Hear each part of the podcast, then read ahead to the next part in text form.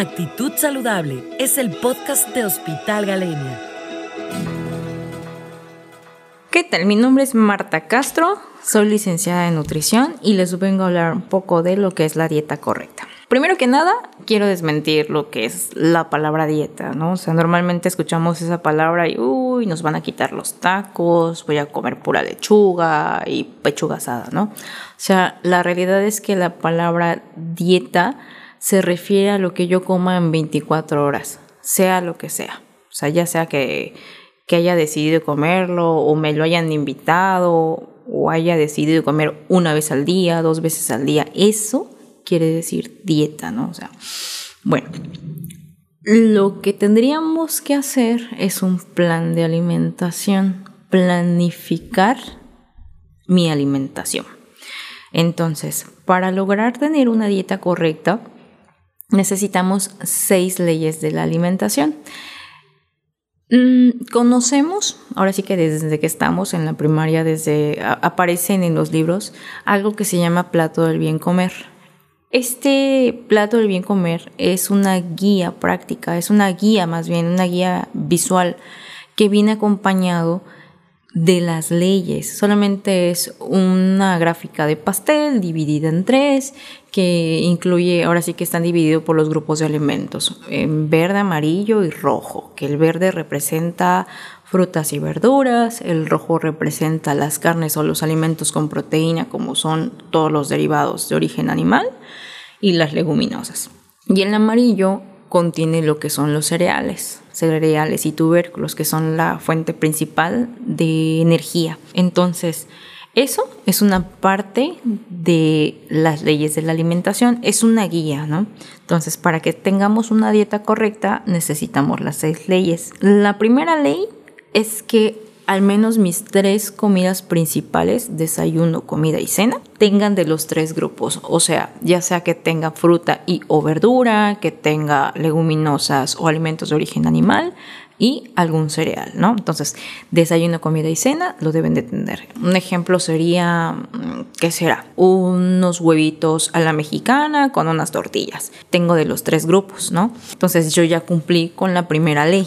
La segunda ley sería que haya un equilibrio, que sea equilibrada. O sea, si yo hago un sándwich, a ese sándwich le pongo tres rebanadas de pan, le pongo jamón, le pongo queso, le pongo pollo y nada más le pongo una hoja de lechuga, una rebanada de jitomate, no contaría como equilibrada. ¿Por qué? Porque ni la hoja de lechuga ni la rebanada de jitomate son suficientes como para representar esta este grupo de alimentos, ¿no? El grupo verde. Entonces, a lo mejor me hago mi sándwich así, no le quiero poner más verduras y lo acompaño con una fruta, ¿no? Entonces yo ya tendría una dieta equilibrada o al menos un desayuno equilibrado. En la tercera ley consiste en que sea variada, ¿no? O sea, a lo mejor hoy desayuno un sándwich, mañana desayuno un, no sé, unos huevitos, otro día unos hotcakes de avena, unas quesadillas y lo mismo en desayuno, comida y cena, ¿no? Porque aparte de que voy a estar cambiando las presentaciones, mi dieta me va a dar otros nutrientes, ¿no? La cuarta ley se refiere a la inocuidad, o sea, que sea higiénica. Por el estilo de vida que llevamos, en muchas ocasiones, pues no podemos regresar a la casa, comer, prepararnos nuestros alimentos, y no está mal, o sea, podríamos comer en la calle, sí, pero comer, escoger alimentos que se pudieran parecer a, una dieta correcta y sobre todo que, que donde lo preparen se vea higiénico, ¿no? Porque imagínate, o sea, vas a la calle, te enfermas, entonces es ver que la persona que cocine o que prepare mis alimentos esté higiénica, tenga las uñas limpias, el lugar esté limpio, que no haya basura, entonces, esa sería la ley, que sea inocuo, que reduzcan lo más, lo mayor de la, posibilidad de, enfermarse, ¿no? Enfermedades gastrointestinales, sobre todo ahorita que hay demasiado calor. Entonces, eso es lo que se busca en esta ley, que sea higiénica, que haya poco riesgo de, enfermedades gastrointestinales. La otra ley es suficiente, o sea, que yo coma lo suficiente para estar al día. Sea, que no me haga subir de peso, que no me genere obesidad y que no me genere una desnutrición, que sea suficiente para lo que hago. Si hago ejercicio, si soy sedentaria, entonces a esto, a esto se requiere. Esta, esta ley es más como conteo de calorías, ¿no? Pero si ya vimos que estamos cumpliendo con las leyes anteriores, entonces suficiente sería pues que yo me mantenga satisfecho sin llegar al tope de, ahora sí que llegar a la gula, ¿no? Y la última ley prácticamente sería la adecuada. Por ejemplo, si yo como nutriólogo eh, se acercan a mí y me piden un plan de alimentación y me dicen, Marta, no como eh, huevo, y resulta que en el plan de alimentación yo le pongo huevo, quiere decir que no es adecuada para ti porque no estoy respetando esta ley. Entonces, ¿puedo quitar el huevo? Sí, puedo poner otros alimentos que me brinden lo mismo que el huevo, también lo puedo hacer. Entonces no es necesario obligar a alguien a comer huevo si no le gusta el huevo. O por ejemplo, de repente hay como muchas dietas de moda, ¿no? Que es difícil encontrar ciertos ingredientes, ciertos alimentos, ¿no? Y se me ocurre ponerlo en la alimentación, en el plan de alimentación. Entonces yo ya no estoy respetando esto. Es, esta ley se trata de respetar gustos y costumbres. Entonces, ya teniendo las seis leyes de la alimentación, es posible lograr algo bueno y saludable para, ahora sí que individualizarlo, ¿no? Y pues yo creo que sí se podría lograr y, es esto nada más, es, es aprender a utilizar las leyes de la alimentación con lo que tenemos de forma, ahora sí que lo endémico y lo de temporada, ¿no? Muchas veces nos vamos a, dietas extremas o, o, muy de moda, ¿no? Entonces no siempre lo podemos cumplir y lo más, ahora sí que lo mejor es que sea de temporada, los alimentos sean de temporada porque pues son más accesibles, ¿no?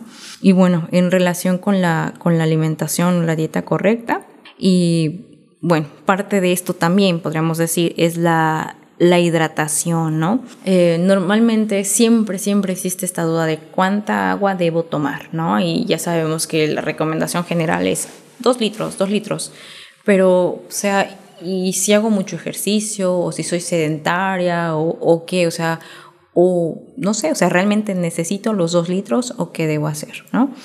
Em, existen fórmulas para calcular el requerimiento de agua y existe lo que es muy general. En lo muy general para adultos es que las mujeres deben de consumir dos litros y medio aproximadamente de líquidos, dándole preferencia al agua.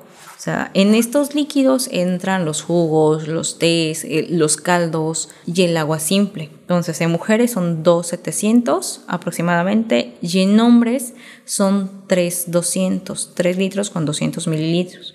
Entonces, esa es la recomendación muy general. Claro, que si hago ejercicio le tengo que aumentar un poco más. Estamos hablando de que por cada hora de ejercicio al menos le aumente de 800 mililitros a un litro eh, antes, durante y después del ejercicio. Estamos hablando que si hago una hora de ejercicio, antes de comenzar, 15 minutos antes, me tome 150 mililitros cuando comience, comience perdón, me, tome a lo mejor 100 y durante el ejercicio me vaya tomando el agua, ese agua extra va a ser el extra añadido al, al, requerimiento habitual, ¿no? Podríamos hacerlo así o la otra ya es de plano, si conozco cuánto es lo que estoy pesando, multiplicar. O sea, simple y sencillamente necesito saber, bueno, necesito 35 calorías por kilogramos de peso y esa es lo más preciso, ¿no? Ese, ese número que me salga ahí va a ser mi requerimiento de agua, va a ser lo que necesito tomar de aguas, ya sea, o sea, agua me refiero a líquidos. Líquido es jugo, recuerden, jugo, té, eh, los caldos, siempre, siempre dándole preferencia al agua simple, ¿no? Entonces, es eso. Claro que cambia un poco el requerimiento si hay calor, si hay, si estás sudando demasiado, si hay mucha sed, entonces va adecuado eso, pero la recomendación general es mujeres 2 litros 700 y hombres 3 200. Entonces esto sería todo. Espero les sirva y estamos pendientes. Síguenos en nuestras redes sociales y visita nuestra página web hospitalgalenia.com. Nos escuchamos la próxima semana. Y recuerda, Actitud Saludable es el podcast de Hospital Galenia.